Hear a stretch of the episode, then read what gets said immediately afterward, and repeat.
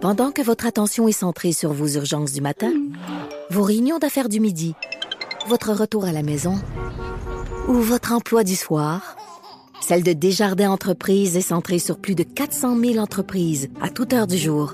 Grâce à notre connaissance des secteurs d'activité et à notre accompagnement spécialisé, nous aidons les entrepreneurs à relever chaque défi pour qu'ils puissent rester centrés sur ce qui compte, le développement de leur entreprise. C'est 23. Patrick Lagacé en accéléré. Les meilleurs moments du Québec maintenant en moins de 60 minutes. On s'en va au Centre Bell parce qu'il y a un lancement ce soir. C'est le lancement du livre, disons, qui fait le plus jaser ces jours-ci. Euh, c'est le livre de Pierre Gervais, qui est l'ex-gérant de l'équipement chez le Canadien de Montréal. On s'attendait à un livre, disons, un petit peu plein de lieux communs, des souvenirs consensuels. Non, Monsieur Gervais, disons, euh, passe la Zamboni sur euh, certains individus, on va dire ça comme ça. On va aller rejoindre Pierre Gervais et aussi notre camarade Mario Langlois qui anime son émission en direct de ce lancement ce soir, les amateurs de sport. Salut, messieurs! Salut, salut, Patrick. Donc Pierre, euh, Pierre Gervais, je vais commencer avec vous. Merci d'être avec nous. Écoutez, Pierre, euh, j'ai lu les extraits qui ont été publiés dans les médias aujourd'hui. Écoutez, vous, vous, euh, on va dire ça comme ça, vous réarrangez le portrait de Marc Bergevin, Dominique Ducharme, Max Pacioretty. Avez-vous peur de froisser le club et les joueurs que vous avez côtoyés au fil des années? pas du tout. Honnêtement, j'ai des vraies affaires. je ne vais pas dans le personnel. Euh, loin de là. J'aurais pu aller bien plus, bien plus mine que ça. Euh, je parle de Marc, de Dominique Champ, puis comme je dis, j'ai dit les vraies affaires, c'est tout. Euh, est-ce que, OK, est-ce que quand vous avez coécrit ce livre-là avec Mathias Brunet, est-ce que Mathias a dû vous convaincre d'aller très, très loin dans les souvenirs ou c'était votre désir quand vous avez commencé le projet? Non, c'est le contraire. C'est tout le contraire. Quand, quand j'ai rencontré Mathias Brunet, au mois de mai l'an passé, après la dernière, euh, saison. Euh, Mathias, on, a jasé ensemble, puis il m'a dit, regarde, moi, je veux pas une biographie de toi, puis je veux pas un petit livre à l'eau de rose, puis moi, c'était la même chose. Je veux pas une biographie de moi du tout, puis je veux pas un petit livre à l'eau de rose. Je, me toujours dit dans ma vie, si jamais euh, je fais un livre, ça va être la vraie, des vraies affaires, puis euh, ça va plaire à du monde, ça va déplaire à d'autres personnes, puis euh, euh, Donc, euh, je suis embarqué avec ça, puis je suis très bien avec ça. On dit des vraies choses. Puis ça ne faut pas le faire de tout le monde. Puis ça, je comprends ça. Puis c'est normal. Puis it is what it is, comme on dit en anglais. Pierre Gervais, euh, est-ce que là, le lancement est au Centre Bell? Avant que, avant que ce soit arrangé au Centre Bell, est-ce que la direction du Canadien connaissait le contenu du livre? Oui, effectivement. Euh, quand j'ai quand j'ai rencontré, euh, pas rencontré, mais quand j'ai contacté euh, les, les, les, dirigeants, les dirigeants du Canadien, puis j'avais exprimé mon, mon, mon, mon extension, puis ben, ma, demande de faire le lancement du livre au Centre Bell. Euh, ils m'ont dit, ben tout simplement, regarde, si j'ai pas, on n'a pas de problème avec ça, sauf qu'on aimerait voir le livre, le contenu du livre avant, avant ça. c'est normal d'ailleurs, parce que si jamais j'aurais été, s'ils m'avaient approuvé le lancement du livre, après ça, je les aurais ramassés. Mais euh, comme j'ai absolument rien contre le Canadien, au contraire, c'est des gens tellement de classe, tellement fins, tellement gentils. Euh, ils m'ont approuvé le lancement sur Centre Bell ce soir, quelque part de notre vestiaire, de mon vestiaire, qui a été ma, ma, vie pendant très longtemps. Euh, je trouve ça vraiment, vraiment cool. OK, euh, merci. bougez pas, Pierre Gervais. Je vais me tourner vers Mario Langlois. Salut, Mario. Salut Patrick. As-tu souvenir d'un livre sur le sport au Québec qui, qui, était aussi aussi candide, aussi plein de vérité? Ben, j'ai souvenir de quelques livres. Faudrait que je fasse l'exercice, mais peut-être que la différence, Patrick, est, qu'il est publié très, très tôt après la hmm. Retraite du principal intéressé. Tu sais, la plupart du temps, les livres viennent sur le temps. Bon, je me souviens de l'ombre et de la lumière avec Georges Hébert Germain euh, sur Il l'a fait, je pense, avant qu'il revienne au jeu. Ça, c'était quand même assez frais. Fait que ça avait fait couler beaucoup d'encre. Philippe Quentin sur Serge Chavard, c'est longtemps après sa carrière. Alors que la biographie, ben, qui en fait, c'est une erreur de dire la biographie, que la réflexion, que le regard de Pierre sur ce qu'il a vécu autour de lui dans le vestiaire du Canadien Poteau pendant 35 ans soit euh, déjà mis en livre. Ça, c'est intéressant. Et pour les gens qui l'écoutent avec nous depuis le printemps passé, ils doivent pas tomber en bas de leur chaise non plus, parce que Pierre a une intégrité qui lui a permis de durer pendant 35 ans, et je pense que cette intégrité-là, c'est comme un peu le gardien du phare, c'est un peu le gardien sans lui donner un statut qu'il n'a pas, mais je, tu sais, je Mhm. veux pas les standards du Canadien. Là, lui, il a vu le meilleur, il a vu le pire. Fait que je pense que quand tu as tout vu ça défiler pendant 35 ans, tu as beaucoup de data pour euh, avoir une idée de ce qui est plus proche du meilleur, de ce qui est plus proche du pire, et de se livrer en toute candeur en ce sens, je trouve que c'est très c'est, tout à son honneur parce que la langue de bois est, est- est- est très très euh, c'est très souvent le cas puis ben au moins il y a de quoi mais en même temps puis je veux pas m'étirer dans ma réponse Patrick là, mais je m'arrête là c'est l'autre question je veux, parce qu'il y a d'autres, Con- éléments qui sont mis Continue. en lumière Continue, Mario. Oui. Oui. Ben, prends sur, prends sur Carey Price, par exemple. Tu sais, Carey Price, il y a beaucoup de gens qui ont une vision négative de Carey Price, tu sais, pendant toute sa carrière, puis jusqu'à la toute fin.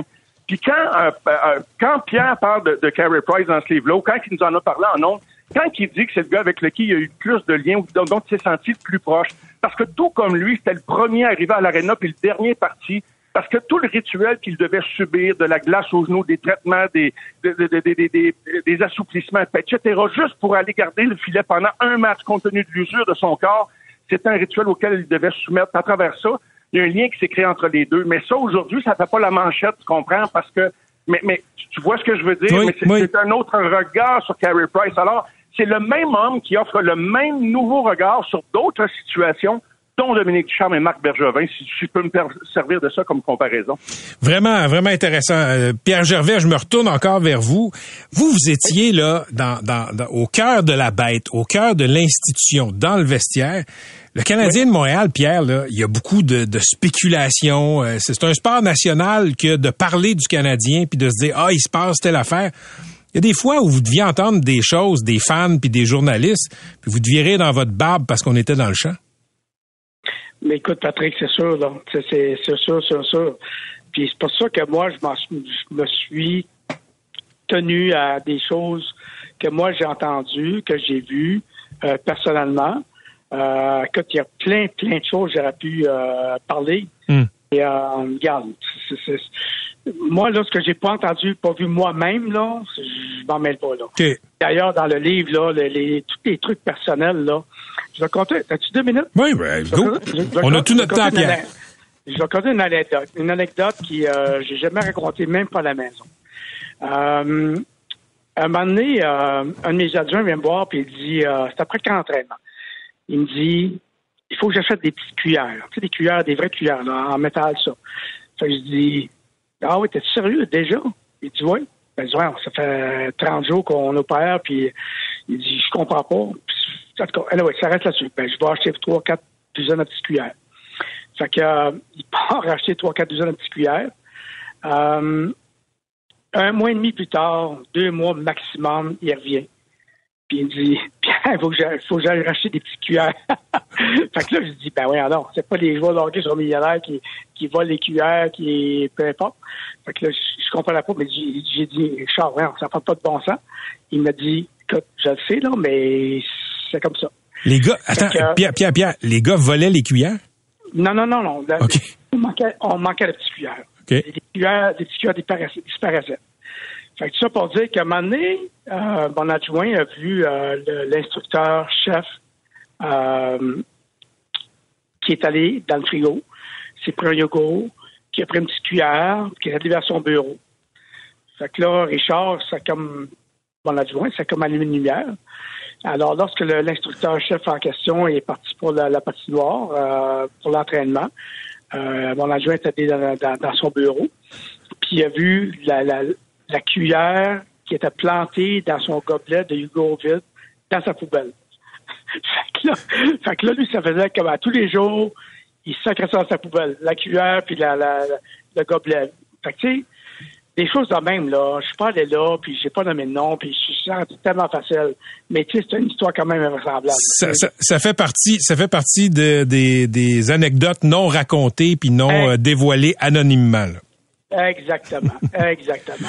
Exactement. Ben Pierre, j'ai vraiment hâte de lire votre livre et puis euh, on vous souhaite un excellent lancement. Merci d'avoir été avec nous. Puis dès 20h, les amateurs de sport en direct du Centre Bell pour le lancement du livre de Pierre Gervais avec euh, Mario Langlois. Merci beaucoup. Merci messieurs. Merci.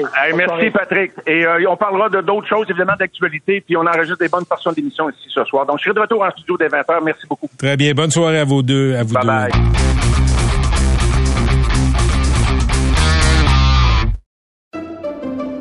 Pendant que votre attention est centrée sur cette voix qui vous parle ici, ou encore là, tout près ici, Très loin là-bas? Celle de Desjardins Entreprises est centrée sur plus de 400 000 entreprises partout autour de vous.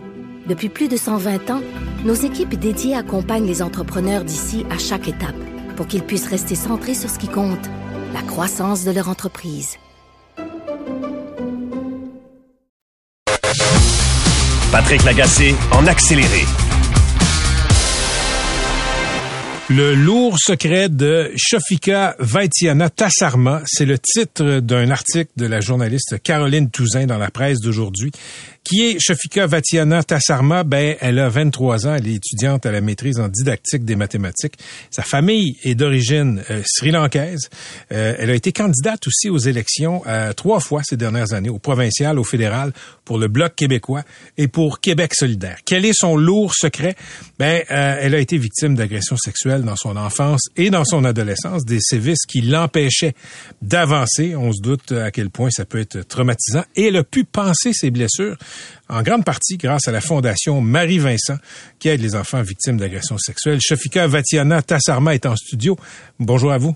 Bonjour, Monsieur Lagacé. C'est un texte très touchant euh, dans lequel vous avez témoigné aujourd'hui. D'abord, commençons par le contexte. Parlez-nous de vous, celui. Parlez-nous de vos parents. Vos parents sont nés au Sri Lanka, sont arrivés au Québec. Euh, en quelle année?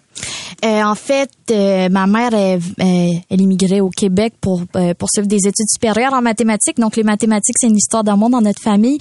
Puis, au passage, elle a décidé de se marier par... Ben, la famille a décidé qu'elle que, se marie avec mon père d'un mariage arrangé.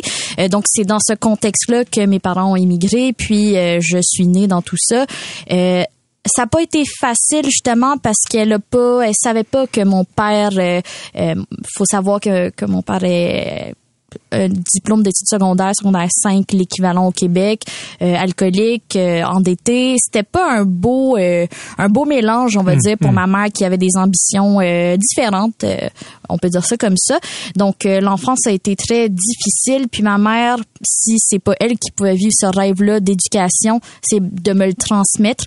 donc on s'est on, s'est beaucoup rapproché à travers l'éducation, mm, l'enseignement des mathématiques. Puis malgré malgré tout ce qu'elle a pu m'offrir euh, il y a quand même eu des, des, des enjeux de santé mentale assez lourds qui ont euh, qui ont bousculé mon enfance. Et, ce qu'on comprend de, de l'article de la presse, c'est que bon, la famille euh, tente de se maintenir à flot. Le père est assez absent. votre mère compense ce qu'il ne rapporte pas à la maison. Il boit beaucoup. et là, vous passez beaucoup de temps au temple hindou mhm. de votre communauté, et c'est là que surviennent les premières agressions. Exactement. donc dans le fond, ça a été très difficile au début parce que tu sais c'est pas je parlais pas juste d'une agression, il y en a eu deux, trois. Puis à un moment donné comme petite fille, puis plus tard tu te poses la question est-ce que c'est moi le problème? Peut-être. Puis euh, ça m'a ça a été très difficile à comprendre au début. Puis la manière que j'ai pu euh, m'expliquer trouver une réponse à ces difficultés là c'est l'éducation sexuelle. Euh, contrairement à la religion catholique on pouvait se marier. Donc ces hommes étaient mariés avaient une conjointe parce que c'était prêtres oui exactement. C'était des prêtres qui pouvaient se marier. Puis malgré ça ils ont ressenti le besoin d'aller assouvir leurs besoins primitifs hmm. sexuels chez une jeune femme euh, puis c'est vraiment le tabou entourant la sexualité qui je trouve qui a pesé lourd, qui a causé justement ces agressions-là. Donc, euh, euh, ça, ça, ressemble un peu à ça, l'explication que j'ai pu me donner pour m'en sortir un peu, avoir un regard différent par rapport à, à ça.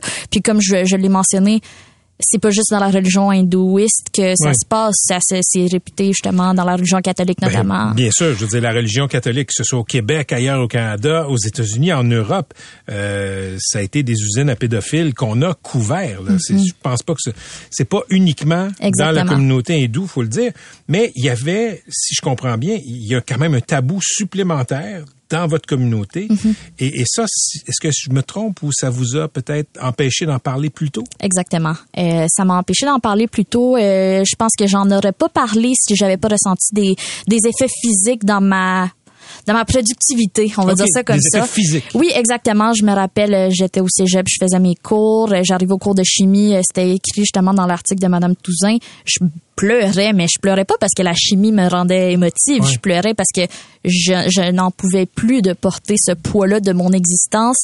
Puis c'est, c'est à ce moment-là que j'ai réalisé qu'il y a quelque chose qui roulait pas du tout. Puis c'est la, la, la, mère d'une de, de, mes amies du secondaire euh, avec qui j'ai gardé un lien, qui devait peut-être sentir cette intuition un peu maternelle que quelque chose roulait pas chez nous. Puis euh, c'est grâce à elle que j'ai pu aller chercher de l'aide. Elle m'a, elle, elle m'a encouragée à aller en parler à une travailleuse sociale du cégep. Mais comment s'est initiée la conversation? Vous aviez 17 ans à ce moment-là avec la mère d'une de vos amies. Comment ça, comment ça vient sur, le tapis? Eh, c'est une excellente question. En fait, nous, chez nous, on pose pas la question ça va. Donc, avant, ben là, on ne demande pas ça. On demande pas ça. Il n'y a, y a, pas vraiment... Euh, tu, tu, passes au travers les difficultés que tu peux vivre. Puis cette mère-là, à un moment donné, on parlait un peu de comment elle allait à l'école, etc. Puis elle m'a juste regardé dans les yeux, puis elle m'a demandé comment ça va. Puis cette question est tellement venue me chercher euh, profondément que j'ai pas pu dire autre chose que pleurer, complètement pleurer, à quel point c'était c'était la première personne à qui j'ai raconté tout mon bagage de mon enfance, de ma famille. C'était euh, ça a complètement justement changé de direction à partir de ce moment-là, là, de parler de santé mentale aussi. Là. Parce que parce que je le précise, il y a eu les premières agressions à l'enfance, puis après ça toujours au temple, il y a un autre. Euh, quel est le mot pour les prêtres dans la religion Un brahman. Un brahman. Donc un autre et un autre homme non identifié qui vous ont agressé adolescente. Mhm. Là, c'est la première fois que vous en parlez euh, à, cette, à la mère de cette amie. Qu'est-ce que ça vous a fait de vous libérer de ça une première fois? c'est pas à ce moment-là que je l'ai senti. C'est vraiment quand j'ai commencé mes séances de thérapie que là j'ai senti que c'était libérateur. Mettre le doigt sur pourquoi c'est difficile quand même quand tu arrives à un point physique où tu plus capable de t'exprimer, tout te rend triste, tout te rend malheureuse, puis t'essayes, tu prends ta petite marche santé mentale, tu ris, tu souris, tu fais du sport, mais c'est plus suffisant. C'est en parler, c'est plus juste la qualité de, vie qui compte. Là. Et, c'est comme ça que vous rencontrez la Fondation Marie-Vincent, qui s'occupe euh, des enfants qui ont subi des agressions sexuelles, des adolescents aussi. Euh, euh, c'est un travail très important que ces gens-là font. Racontez-nous comment ça s'est passé. Vous avez fait deux ans de thérapie. En fait, je tiens à préciser que la Fondation Marie-Vincent fait un travail exceptionnel, mais faut qu'on soit référé pour avoir accès à ces soins-là. Puis euh, justement, euh, en parlant à la travailleuse sociale de mon cégep, elle a pu me, ben, il fallait pas oublier que ma mère était pas au courant à l'époque, à mes 17-18 ans, donc euh, j'avais pas les moyens de me payer de la thérapie, donc j'ai pu faire. il y a l'organisation qui s'appelle IVAC qui justement aide les victimes à avoir des soins, notamment de santé mentale. Puis c'est grâce à ça, eux, ils m'ont référé à la Fondation Marie-Vincent.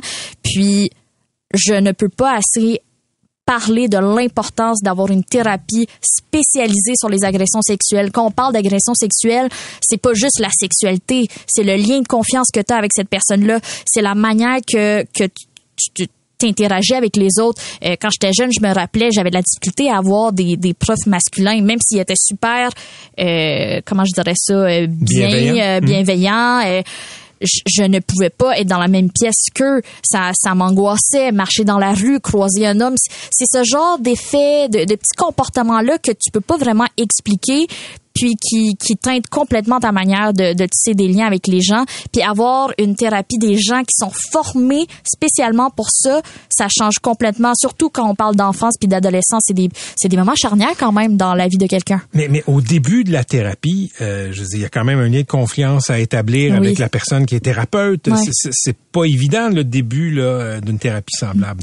Euh, non, c'est pas évident, puis je peux pas assez remercier la patience de ma de ma psychothérapeute. Euh, de ma psychologue à l'époque, en fait, euh, je ne la regardais pas dans les yeux. Je fuyais du regard. Je savais que j'avais besoin d'aide, mais je ne comprenais pas. Euh, je savais pas comment m'exprimer. Je sais pas pourquoi j'étais là. Euh, c'était difficile. J'étais tout le temps crispée. Je j'avais pas envie d'être là. Puis 52 séances plus tard, j'étais capable de mettre des mots sur mes émotions, j'étais capable de m'exprimer. Puis il y a une chose que j'oublierai jamais, ma, ma, dernière séance justement par rapport à la première. La première, je, je fuyais tout, je voulais pas être là. La dernière séance, je sors de la Fondation Marie-Vincent je lève ma tête, je vois autour de moi qu'est-ce qui se passe, puis je vois une fille justement rentrer. On a eu un regard. Moi, je finissais ma thérapie, j'avais, j'allais plus revenir à la Fondation Marie Vincent, j'avais entre guillemets guéri. Puis je voyais cette fille qui rentrait, un peu le regard perdu, puis on a eu un moment de complicité de on va s'en sortir. J'étais comme toi à ce moment-là, puis aujourd'hui je suis capable de de, de pas me laisser définir par ce moment-là un peu plus difficile de ma vie.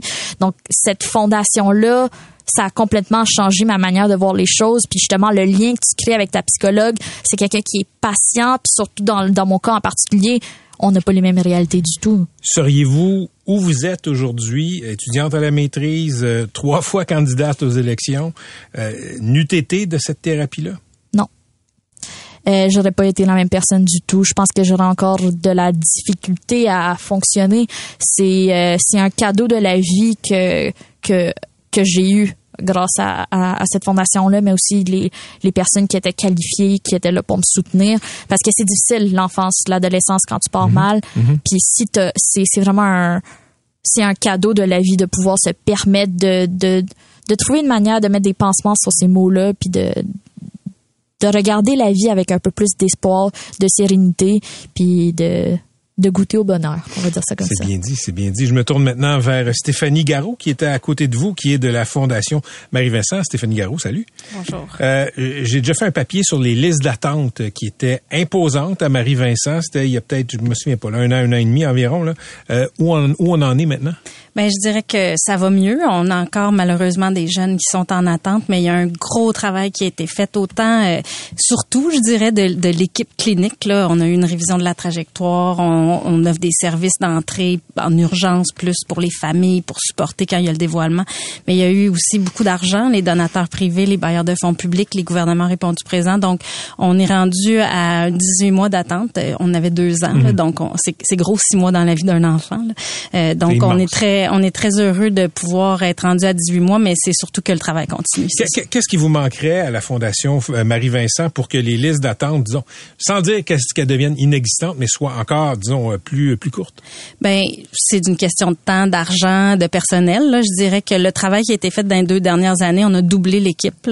Euh, donc ça, ça a eu un impact majeur. Euh, le- comme je parlais là, la révision de la trajectoire de service, on offre des groupes aussi, des groupes de thérapie. Donc on peut le voir plus qu'un enfant à la fois. Puis ça, c'est bénéfique pour les jeunes parce qu'ils se rendent compte qu'ils sont pas seuls, qu'ils ont vécu cette Ah, réalité-là. sp- Spontanément, Stéphanie Garot, j'aurais pensé que des thérapies si sensibles, c'était mieux de faire ça euh, en individuel plutôt qu'en groupe.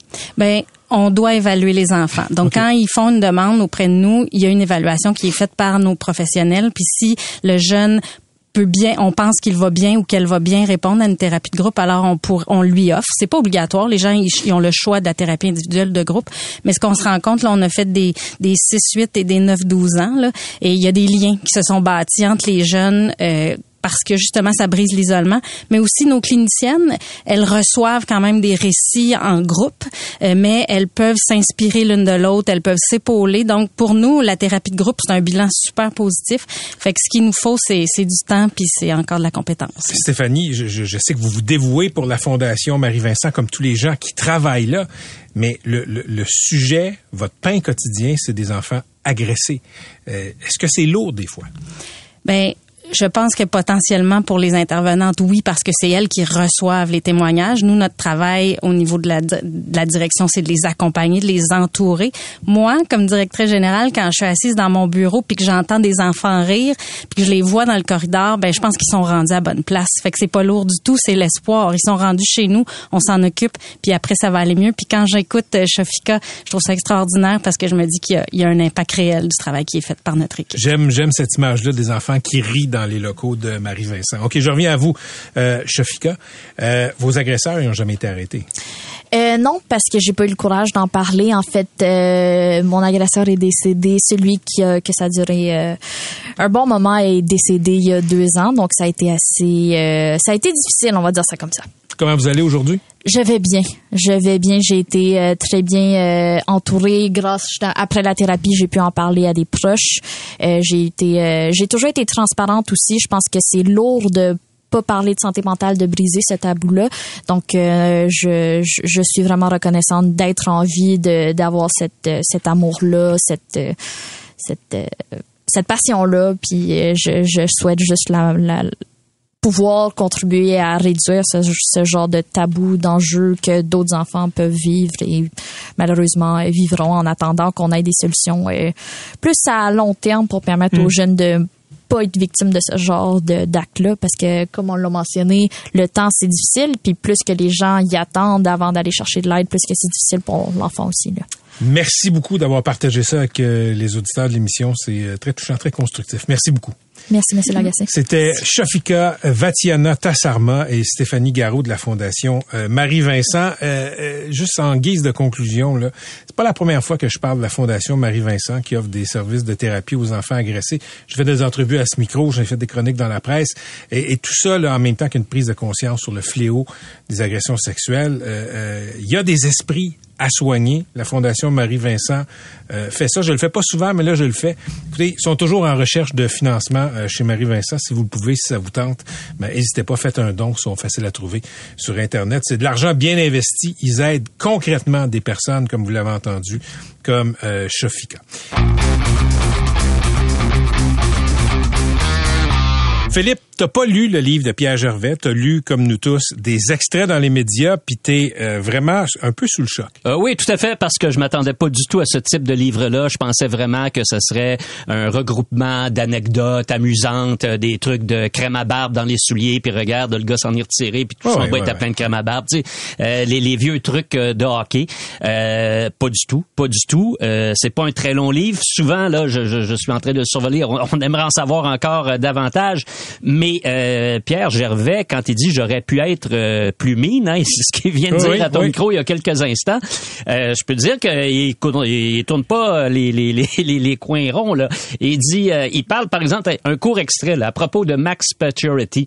Je lui cherche des amis dans le vestiaire et il m'est difficile de lui en trouver. Et là, un petit peu plus tard, c'est un gars comme ça, une mauvaise personne. Tout le staff était content de le voir quitter. Hey, on parle quand même d'un ancien capitaine du Canadien, un joueur qui est extrêmement populaire. Il y a pas si longtemps. Oui, c'est ça. Alors c'est c'est c'est euh, je vais employer une expression en anglais qu'on utilise beaucoup dans dans le sport. It's in your face. C'est vraiment dans, ta face. Dans ta face. Et à propos de Marc Bergevin aussi, euh, tu sais, il nous dit essentiellement que Marc Bergevin était fait pour être adjoint au directeur euh. Euh, il dit il y aurait eu besoin d'un mentor pour apprendre à gérer du personnel, des budgets, pour apprendre à parler aux, gens et à gérer sa notoriété alors c'est très très dur comme euh, constat euh, de la part de, Pierre Gervais qui est là depuis très longtemps. J'ai beaucoup aimé ce que Mario Langlois vient de dire quand Mario dit euh, il a, vu le mieux et le pire du Canadien en 35 mhm. ans. Mhm. Et ça, c'est très, très juste. Donc, lui, il se sent, Pierre Gervais, très certainement autorisé à, raconter tout ça. Euh, tu posais la question, pourquoi le Canadien euh, permet que ce livre-là sorte au Centre Bell? Ben, j'ai, dans les pages que j'ai parcourues, là, euh, il est quand même assez élogieux envers la nouvelle direction, Martin Saint-Louis, Jeff Corton et Kent Hughes. Mais que le Canadien autorise ça, c'est quand même significatif, notamment avec ce qui est dit à propos de l'ancien directeur général. C'est très frais, là. Marc Bergevin était directeur général de cette équipe-là il y a très peu de temps. Euh, ça donne une idée aussi du peut-être du souvenir qu'il a qu'il a laissé. Alors euh, moi je suis étonné. Euh, j'ai l'impression que Pierre Gervais ne se fera pas que des amis avec ça. C'est sûr, là, ça va beaucoup beaucoup jaser dans le milieu du hockey, qui est un milieu très très conservateur où une règle existe là. tu sais ce qui se dit dans le vestiaire reste dans le vestiaire. Hop là on ouvre pas mal la porte dans le vestiaire. je veux saluer aussi le travail dans tout ça de mon collègue Mathias Brulet. Là. Mathias a fait une super job, il faut le souligner. Parfait. OK, je veux qu'on parle de la Coupe, euh, la Coupe du monde de soccer. C'est commencé, l'action est commencée après Philippe, des années de controverses sur la gestation euh, du euh, plus grand tournoi de soccer au monde. Mais là, on se pose la même question qu'à toutes les fois où des grands événements comme ça se déroulent dans des dictatures. Tu tu peux pas faire abstraction du contexte social du pays dans lequel ça se ça se ça se déroule. Ouais, c'est ça. Puis tu te poses la question est-ce qu'on a le droit de savourer ça finalement cette euh, Coupe du monde là Est-ce qu'on a le droit de s'enthousiasmer mhm, pour les mhm. matchs puis dire hey, waouh le Canada joue mercredi contre le Belgique, je veux pas rater ça? Ou on dit plutôt ben non ça n'a pas de bon sens que ça soit là, ça fait qu'on le boycotte un peu en en se disant on va regarder ça euh, du coin de l'œil. C'est un débat éthique. Je pense que tout le monde l'a eu avant les Jeux olympiques d'hiver à Pékin aussi. Donc, c'est de plus en plus fréquent parce que beaucoup de pays occidentaux ne veulent plus accueillir de ces grands événements-là. Tu sais, beaucoup de gens demandaient, par exemple, pourquoi c'est Pékin qui a eu les derniers Jeux olympiques d'hiver, Patrick? Pour une raison très simple. C'est que tous les pays d'Europe et Québec se sont désistés un après l'autre. Certains sur décision du gouvernement, certains à la suite de référendums qui ont été tenus dans les villes parce qu'ils voulaient pas assumer les coûts, les coûts de sécurité, euh, tout le côté euh, euh, de l'environnement aussi. Est-ce qu'on construit une piste de bobsleigh dans une montagne, puis on coupe des arbres et tout, ça choque les gens. Euh, alors, on s'est retrouvé pour Pékin il y avait deux villes qui étaient qui étaient en liste. C'était Almaty au Kazakhstan hein, et le Kazakhstan là en matière de droits de la personne, disons, qui sont pas placés pour mm-hmm. donner mm-hmm. des leçons à qui que ce soit, et Pékin euh, en Chine. Alors évidemment, le comité olympique a dit bon, on va y aller avec euh, les, à Pékin aussi qui vont livrer les jeux. Et, et, et, moi, tu sais, je regarde aujourd'hui ce qui est en train de se produire. Je, je veux juste raconter une anecdote là, qui s'est produite aujourd'hui qui est absolument invraisemblable. Il y a un journaliste de soccer extrêmement connu aux États-Unis, Pat, il s'appelle Grant Wall. Grant Wall travaillait longtemps pour euh, Sports Illustrated. Il est plus à son compte maintenant. Il a près de 900 000 abonnés sur Twitter. Alors, il est au Qatar pour couvrir la Coupe du Monde et il décide de se présenter aujourd'hui pour euh, euh, les matchs avec un, un T-shirt, euh, avec Oh. un ballon de soccer, mais tout autour du ballon de soccer, c'est le drapeau arc-en-ciel. Et là, Le il se- drapeau LGBTQ. voilà, exactement. Alors là, il se fait intercepter euh, à l'entrée par des gens qui décident, de- des, des, des gardes de sécurité, qui l'amènent dans une pièce puis qui lui disent, regarde, faut que tu enlèves ton, ton, euh, ton t-shirt, faut que tu le changes, c'est un message politique puis c'est pas autorisé. Lui dit, regardez, il y en a absolument pas question, c'est un symbole de la communauté LGBTQ, je suis en appui, je vais porter le t-shirt que je veux. Euh, ça a toujours été acquis qu'on pourrait porter les, les vêtements qu'on voulait. La tension monte un peu. Là, il y a un des gardes de sécurité qui dit non, non, non. Il lui arrache son téléphone des mains parce qu'entre-temps, Grant Wall, ce qu'il a fait, c'est qu'il est allé rapidement sur Twitter. Il a dit je suis arrêté, je viens d'être arrêté par des gardes. Euh, tout ça, toujours est-il, dure une demi-heure, puis il se fait, il se fait engueuler, puis un petit peu intimidé, puis là, finalement, euh, l'histoire se règle une demi-heure après. Il y a comme un supérieur qui a dû être avisé, qui a dit non, non, ok, laissez-le aller. Mais ça, ça s'est passé aujourd'hui. Donc, le journaliste, là, il a été arrêté pendant une demi-heure de temps en entrant dans le stade pour aller couvrir le match entre le Pays de Galles et les États-Unis. Alors, c'est ça, le, le- le Qatar. Et tu sais, ça rappelle ce qui s'est produit la semaine dernière avec euh, la- la- la- les journalistes euh, danois, là, Oui. que tu te souviens, qui, Il est en train de filmer un rond-point, puis ils se sont fait dire d'arrêter de filmer. Exactement, exactement. Alors donc, ça pose toute cette question-là. Cela dit, tu sais, ça va faire comme à Pékin. Là. Euh, tout à coup, là, les gens, on a, on a tous écouté les Jeux olympiques, puis les athlètes québécois ont brillé, puis on était fiers d'eux, puis on a regardé les compétitions, puis on oublie un peu au fil de la compétition la trame de fond, la trame de fond euh, politique. Mais quand je regarde ça, je me dis, ça devrait pas, les grands événements devraient pas avoir lieu dans ces pays-là. Mais ce qui peut avoir un avantage, que, et j'en vois un, c'est que ça met en lumière c'est quoi ces pays-là. Prends le Qatar. Le Qatar, avec les travailleurs étrangers qui ont bâti les stades, là, on en parle à peu près partout dans le monde depuis qu'ils ont eu la Coupe du Monde, mais ça existait bien avant. Philippe, t'as tellement raison. Moi, avant, avant ces histoires de stades puis de conditions épouvantables pour les travailleurs migrants, je connaissais pas les, les conditions de vie, euh, les, les- c'était quoi, comment ça se passait dans la vie au Qatar. À cause de ça, ça a mis une grosse loupe sur le côté euh, épouvantable Oui. de la vie en société. Exactement. Puis ils ont été obligés de faire un, de, de modestes changements, Ouais. là. Euh, mais euh, c'est ça, ça fait qu'on en a parlé. Prends les Ouïghours avec la Chine. Depuis la fin des Jeux olympiques de On en Pékin, parle moins. ben, on n'en parle plus. tu sais, c'est ouais, essentiellement plus, alors que c'était un gros sujet de conversation. Alors, au moins, la tenue des Jeux dans une dictature braque les projecteurs sur ce pays-là à tous les niveaux. Et on voit le côté très sombre de ce régime-là. Et Philippe, euh, on va finir là-dessus, mais quand il y a la nouvelle qui est sortie la semaine passée, Budweiser paye euh, 75 millions, je pense, pour Oui. les droits euh, de s'afficher pendant la Coupe du Monde et aussi de vendre, d'être le distributeur officiel de bière dans les stades. Mais là, deux jours avant le début, on- on- non, finalement, le Budweiser ne peut pas vendre de bière. Tu sais, moi, je trouve que, honnêtement, je, je me déchire même pas la chemise. Sais-tu pourquoi? Quand tu fais affaire avec des régimes dictatoriaux où il n'y a pas de règles de droit, vis avec les conséquences. viens pas te Tu- plaindre après. Tu veux faire du car surfing? Fais du car surfing. Ça se peut que tu tombes. Tu veux faire de la business avec le Qatar? Ça va finir comme ça. Aux États-Unis, au Canada, en, en Europe, tu n'auras pas ces problèmes-là. Quand tu donnes de l'argent à des dictateurs, ben c'est comme ça que c'est fini. Voilà, bien dit. Merci Philippe.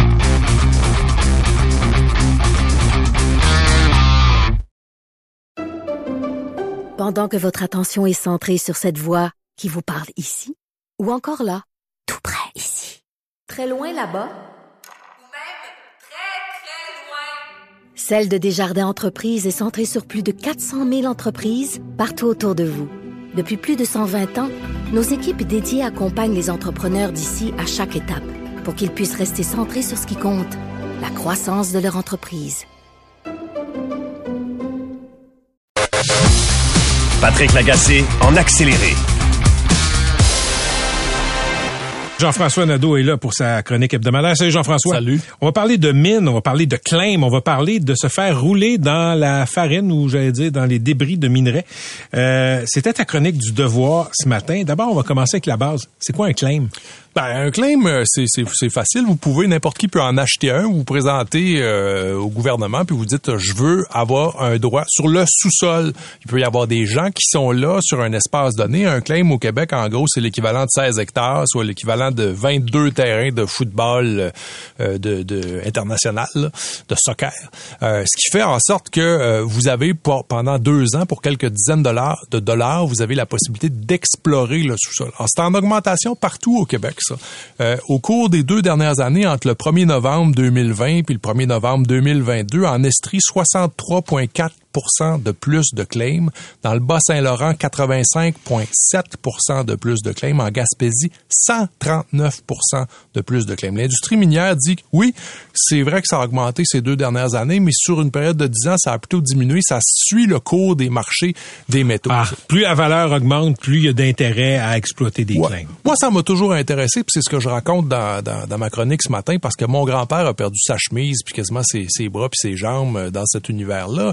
Il avait, lui, euh, profité un peu, en tout cas tenté de profiter d'un claim d'un d'un beau-frère, je pense, qui était vaguement géologue, et il s'était retrouvé à travailler dans une mine de quartz à la fin des années 50, au début des années 60, en espérant, euh, pour vous situer, là, pour savoir exactement où c'est, comme la plupart des mines, c'est facile à situer. Dans son cas, c'était à Bulwer, quelque part entre Eaton Corner puis euh, euh, euh, Birchton. Donc, Ou- ou nulle part, donc. Oui, oui.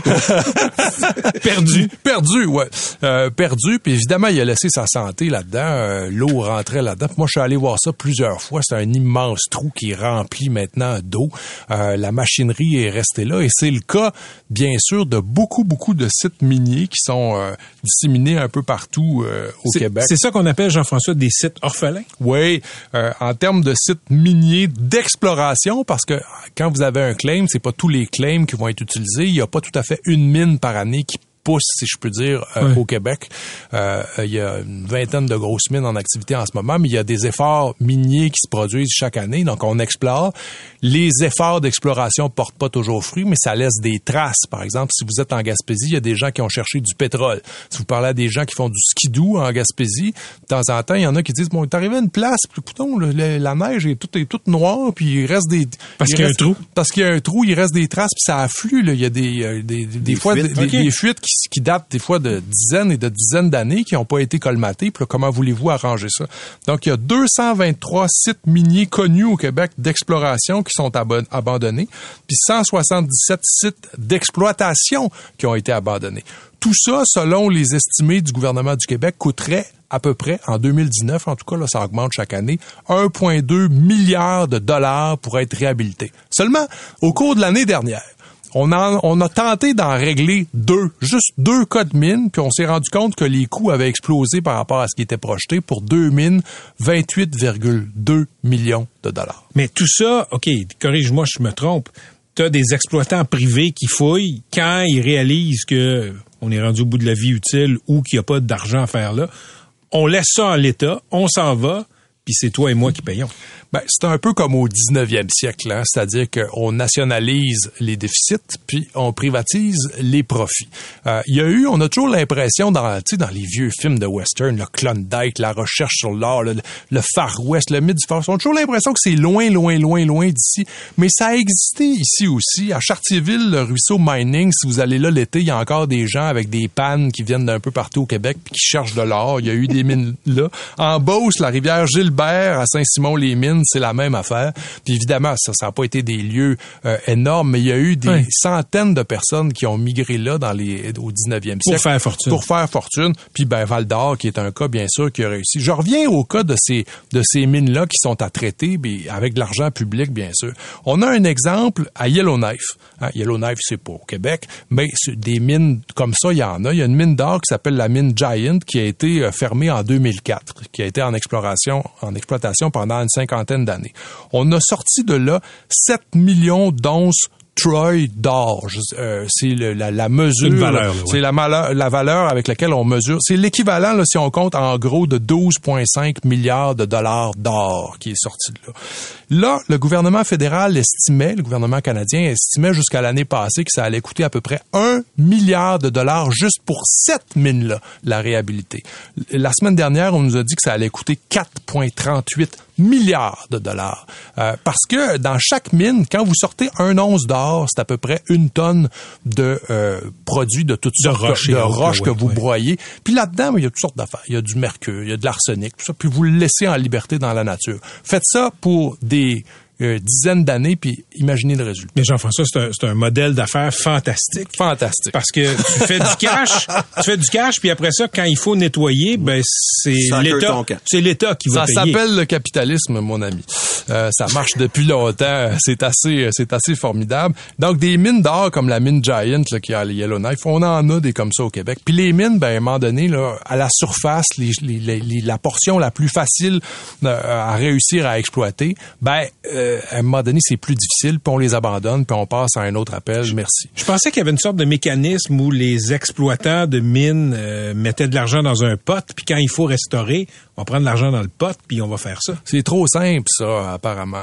Euh, et il y a euh, aussi euh, des perspectives d'avenir qui nous sourient, qui sont intéressantes. Par exemple, on apprenait, euh, c'est CBC encore une fois qui sortait ça la semaine dernière, que maintenant que Ottawa a serré la vis aux, aux sociétés d'État chinoises qui investissaient dans les dans les mines à potentiel stratégique important, notamment pour l'industrie, tout Les terres rares, les terres oui. tout ce qui va donner lieu à des batteries électriques qui est en pleine croissance ces années-ci. Hein, on a une croissance euh, inouïe. La croissance euh, d'exploitation euh, des métaux va plus vite que la croissance économique dans ces secteurs-là, ce qui est assez, euh, ce qui est assez intéressant.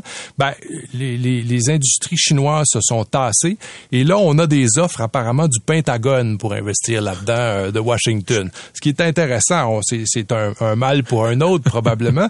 Et là, il y a quelque chose de plus intéressant, Patrick, qu'il faut euh, signaler. La semaine dernière, s'est terminée en Jamaïque la réunion de l'Autorité internationale des fonds marins, l'AIFM, qui euh, crée une société qui a été créée sous le- l'égide de, euh, l'égide de l'ONU euh, en 1994, qui réunit 168 pays aujourd'hui, 168 États, pas les États-Unis qui ont jamais voulu signer ça, qui est en train d'essayer de voir comment on pourrait légiférer pour aller forer euh, dans les fonds marins.